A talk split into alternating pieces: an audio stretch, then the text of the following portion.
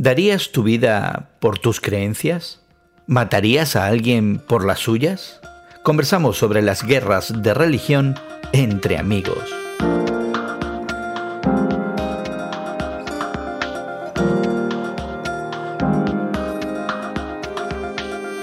Gracias por acompañarnos entre amigos esta conversación semanal sobre la fe cristiana y el mundo contemporáneo que tenemos Guillermo Serrano, El Samazón y tu amigo Gerson García. Hoy conversamos sobre las supuestas guerras de religión o por lo menos los conflictos que parecen estar alimentados por ideas religiosas.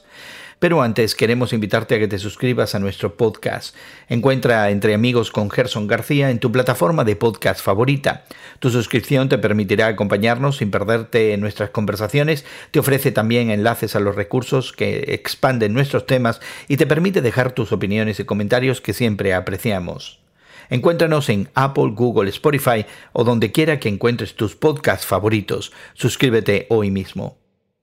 Hoy conversamos sobre las llamadas guerras de religión, esos conflictos que a lo largo de la historia parecen estar alimentados por ideas religiosas, y es que la religión parece haber sido componente de los conflictos humanos desde comienzos de la historia.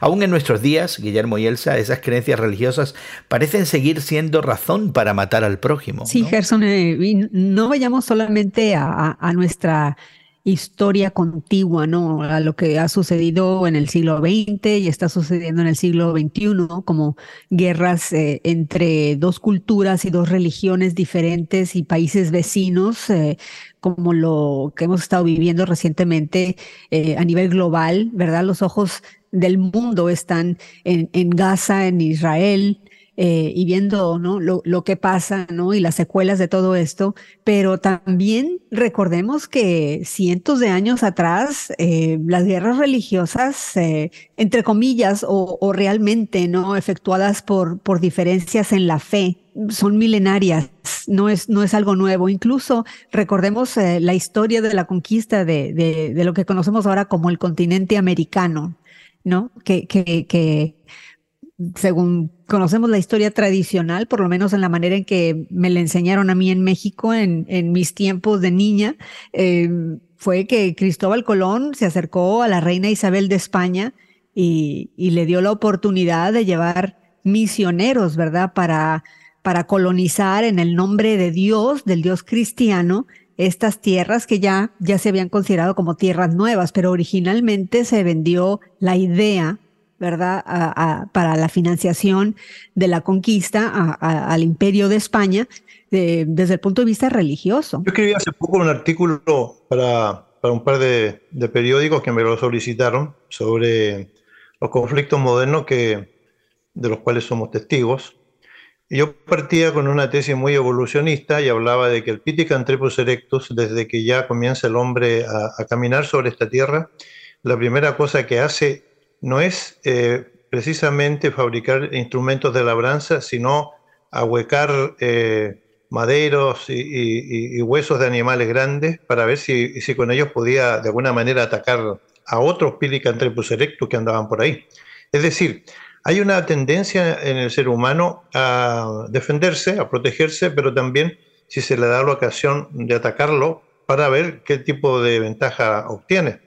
Entonces las guerras, el conflicto, la cuestión esta que se anida en el corazón del ser humano, eh, viene de muy, de muy antiguo y no estoy seguro si acaso necesitaríamos de un psicólogo o de una escuela de psiquiatría realmente para liberarnos de, este, de este afán de, de, destrucción que se anida en nosotros. Yo creo, Guillermo, como estás mencionando de, de la época más temprana, ¿no? Del ser humano sobre la tierra, eh, donde empezaron a haber conflictos, ¿verdad? Tal vez eh, entre hermanos, como nos lo dice la Biblia, entre, entre Caín y Abel, ¿verdad? Y no sabemos eh, qué siguió exactamente en detalle después de todo eso, pero los conflictos eh, que pueden haber empezado por celos, que pueden haber empezado por cuestiones de seguridad, por cuestiones territoriales, por cuestiones de, de, tratar de eliminar al que es diferente a mí, eh, yo creo que empezaron también estos, estos eh, humanos uh, de, de, la antigüedad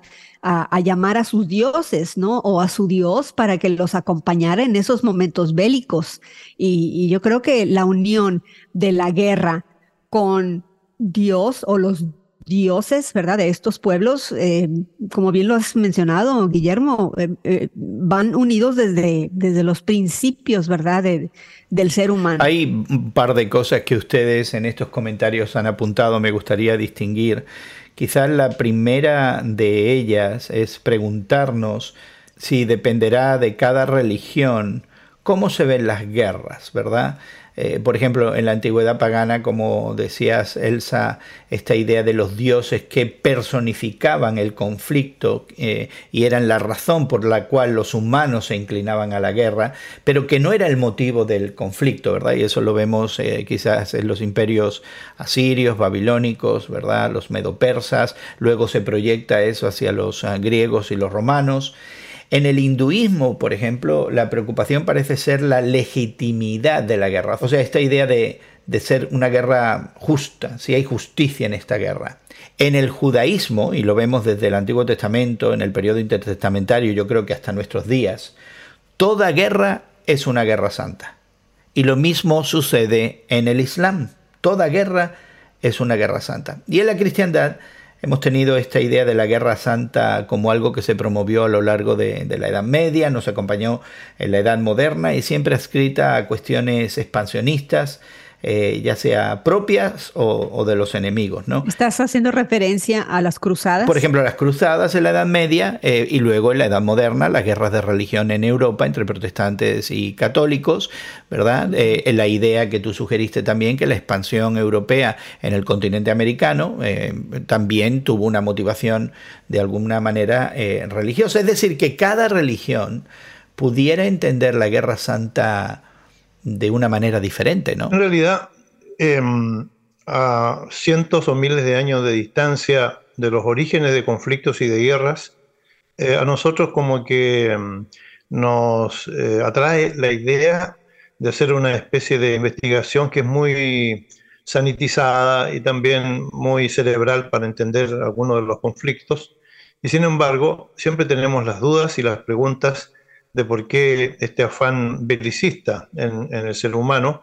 Em, algunas teorías dicen que si los gobiernos del mundo de todas las épocas hubieran estado en manos de mujeres, no tendríamos conflictos ni guerras porque las mujeres tienen un afán de arreglarlo todo, de solucionarlo todo, de conversarlo todo.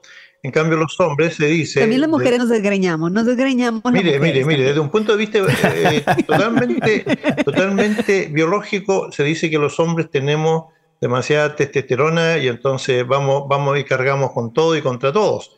Ahora, esta es una, es una explicación muy, muy simplista probablemente, pero en realidad me deja muy pensativo el hecho de que la mayoría de las guerras históricas han sido propiciadas por hombres no por mujeres. Ya, pero aparte de eso, Guillermo, de esa teoría donde los varones estamos inclinados a la guerra y las mujeres a la conciliación, no es nada cerebral ni eh, nada etéreo el pensar eh, que hay una motivación religiosa cuando alguien está disparándole contra el prójimo desarmado y dice alabado sea Dios en su propio idioma, ¿no? Ya sea el español, el inglés, o el árabe o el hebreo.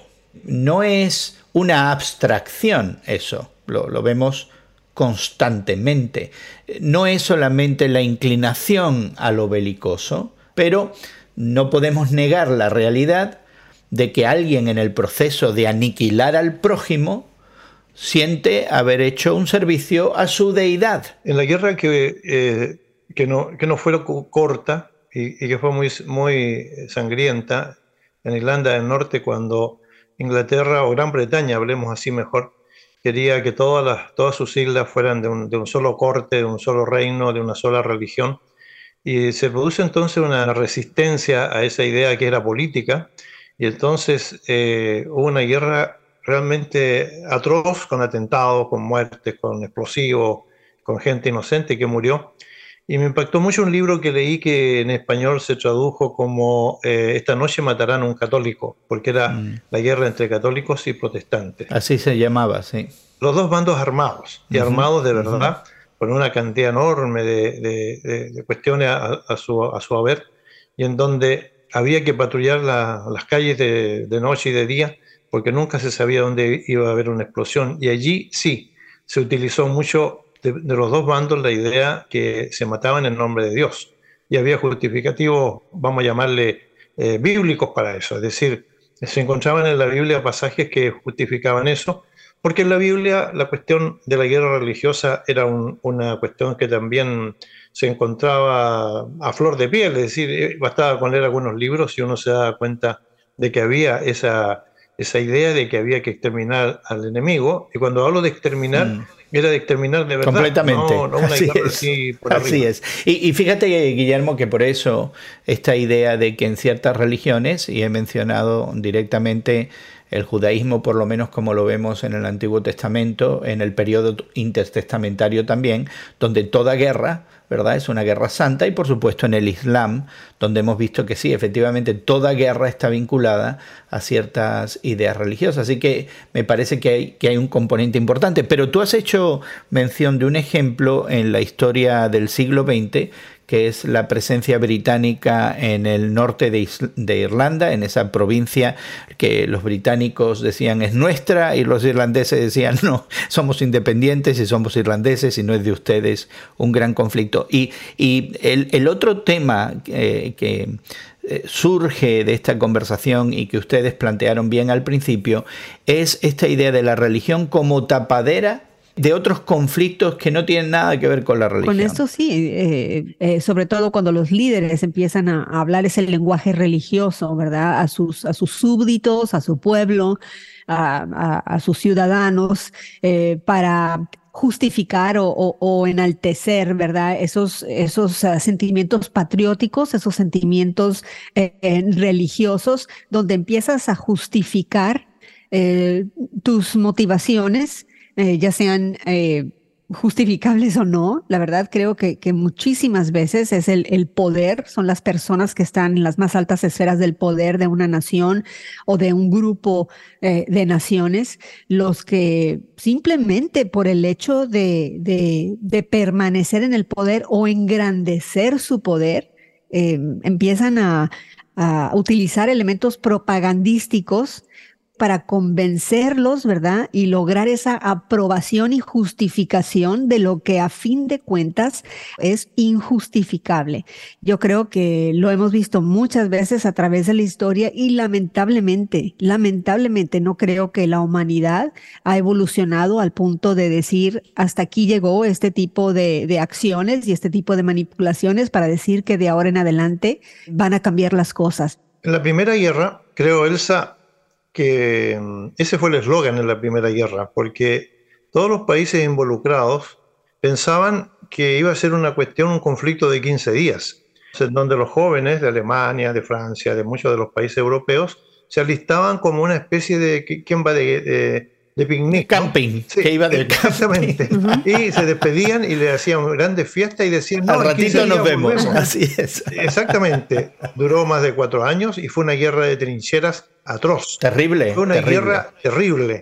Y para los que han tenido la oportunidad de ir, eh, yo estuve en, algunos lugares ahí donde se han preservado algunas de esas trincheras eh, que, que, estaban bajo, qué sé yo, dos metros, dos metros y medio de la superficie, eran verdaderos canales en donde realmente la gente de la época, los soldados, vivían, vivían meses, invierno, verano. Era una cosa realmente impresionante pensar que esta gente podía eh, lograr sobrevivir en esas condiciones tan increíbles, sobre todo cuando venía el, invierno.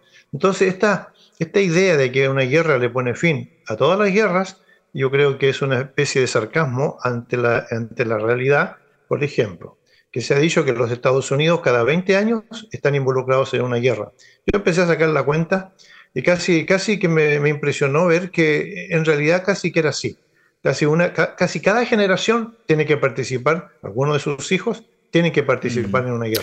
Hablemos eh, de algo que quizás nos toca un poquito más de cerca a cada uno de nosotros. Muchas veces cuando planteamos el tema de, la guerra en general, o de la guerra de la religión, o de la guerra santa, eh, parece ser un tema a nivel eh, geopolítico, ¿no? que sí es global, sí involucra naciones, sí involucra el movimiento del mundo, pero que muchas veces no aterriza entre en nuestro barrio, en nuestras comunidades. Y sin embargo, hay un uh, reporte del uh, Pew Research Center en los Estados Unidos que habla del crecimiento de las hostilidades entre distintas religiones eh, en la última década, en los últimos 10 años, las hostilidades entre religiones que coexisten eh, en muchos casos en el mundo occidental, estas hostilidades han crecido de una manera alarmante y preocupante, ¿verdad? Donde al final de cuentas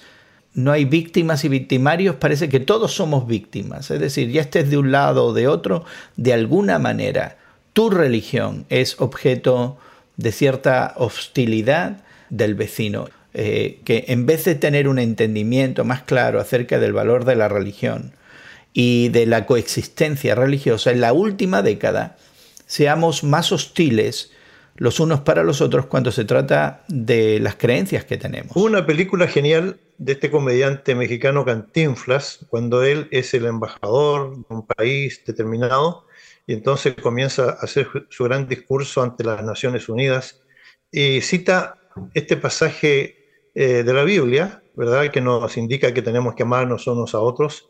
Y Cantinflas dice, en su mejor lenguaje, dice, hemos cambiado este eslogan, este, este, este dicho, esta frase de amados los unos a los otros y lo, hemos cambiado a armamos los unos contra los otros. Y yo creo que fue genial. Yo creo honestamente que le pegó en el clavo a esta cosa, porque en el cristianismo, que es una religión, decimos que es del amor, ¿no? Que de tal manera amó Dios al mundo, eh, que ha dado a su Hijo unigénito, y sabemos todos esos textos, y además la misma exhortación de Jesucristo, amados los unos a los otros, y luego uno de sus discípulos dice, en esto conocerán el resto del mundo que ustedes son son de los míos porque se aman los unos a los otros. Esa parece ser una especie de eslogan que aparece consecutivamente en las páginas del Nuevo Testamento. Y sin embargo, eh, para muchos cristianos este es un eslogan, es una frase que no tiene mucho significado cuando se trata de defender lo que uno cree que es de uno o por lo menos defender las ideas que son más o menos globales en desmedro de otras ideas que a lo mejor tienen también derecho a existir.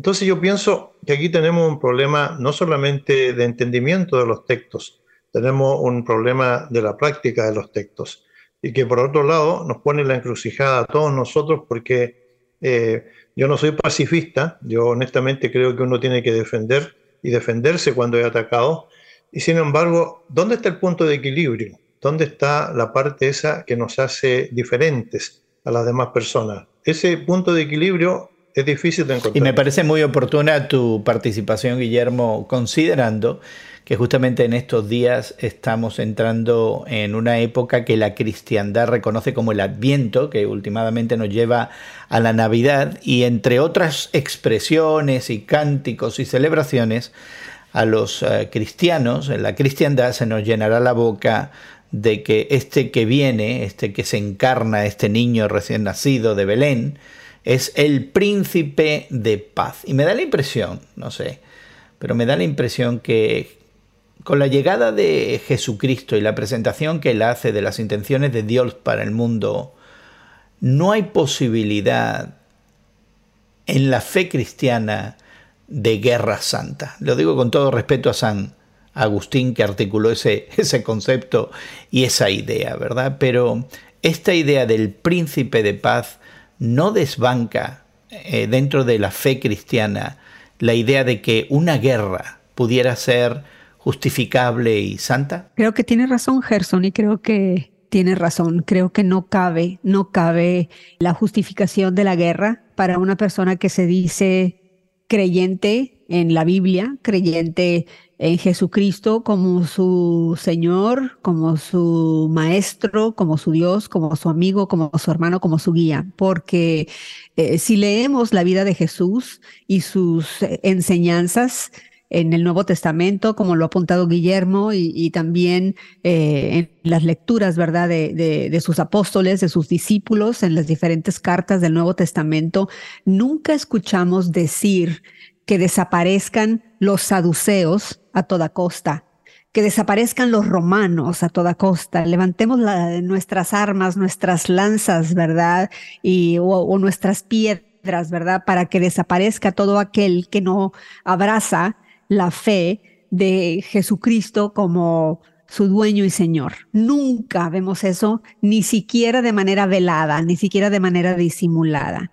La, la, manera de, de, Jesús, ¿verdad? Y de sus discípulos de conquistar el mundo a nombre de Él es uno a uno, paso a paso, con el ejemplo, con las palabras, con el sacrificio, con el amor, con el dar el, el, paso extra, ¿verdad? Cuando la persona diferente a nosotros está cansada y nosotros estando cansados los ayudamos a levantarse. Esa es la manera en que se ganan las guerras al nombre de Jesús.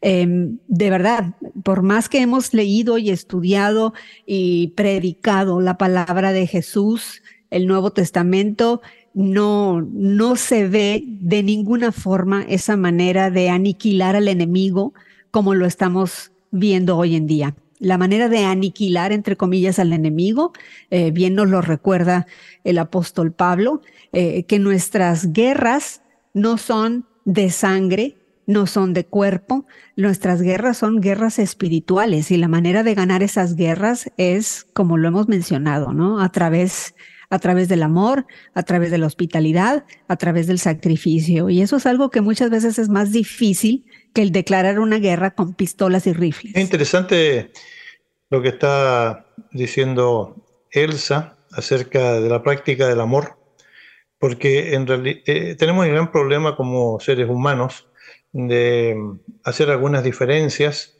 y esas diferencias a veces nos marcan y marcan la sociedad porque no tenemos esa habilidad para poder aceptar al otro como él es.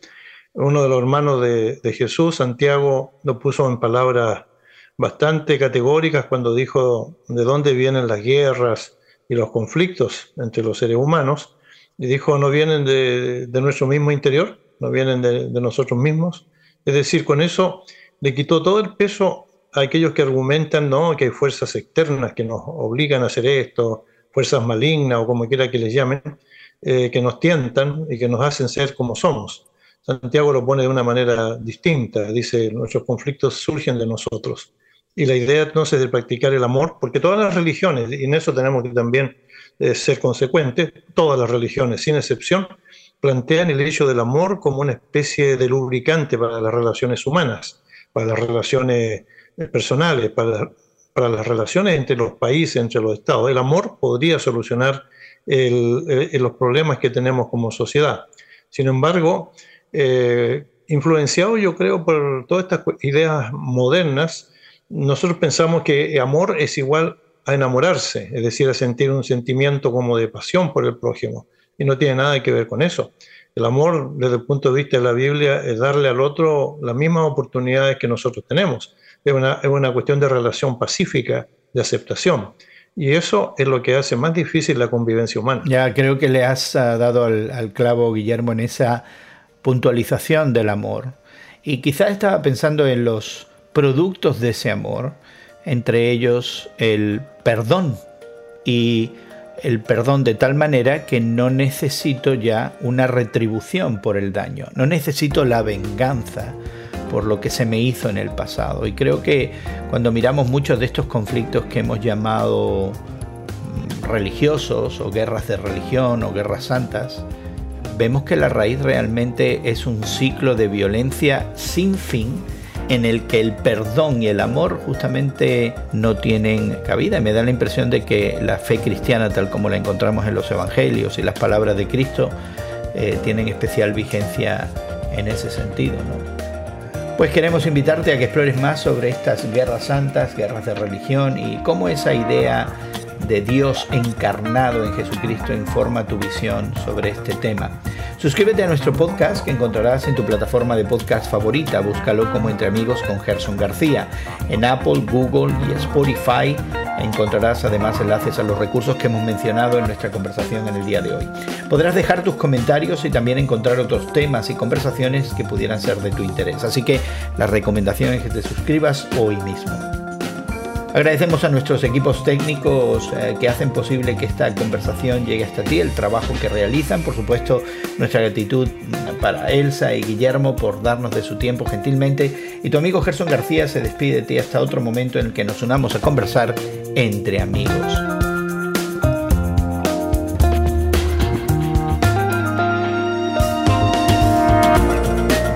Entre Amigos es producido por Eventual Media y distribuido por Radio Moody para ministerioreforma.com.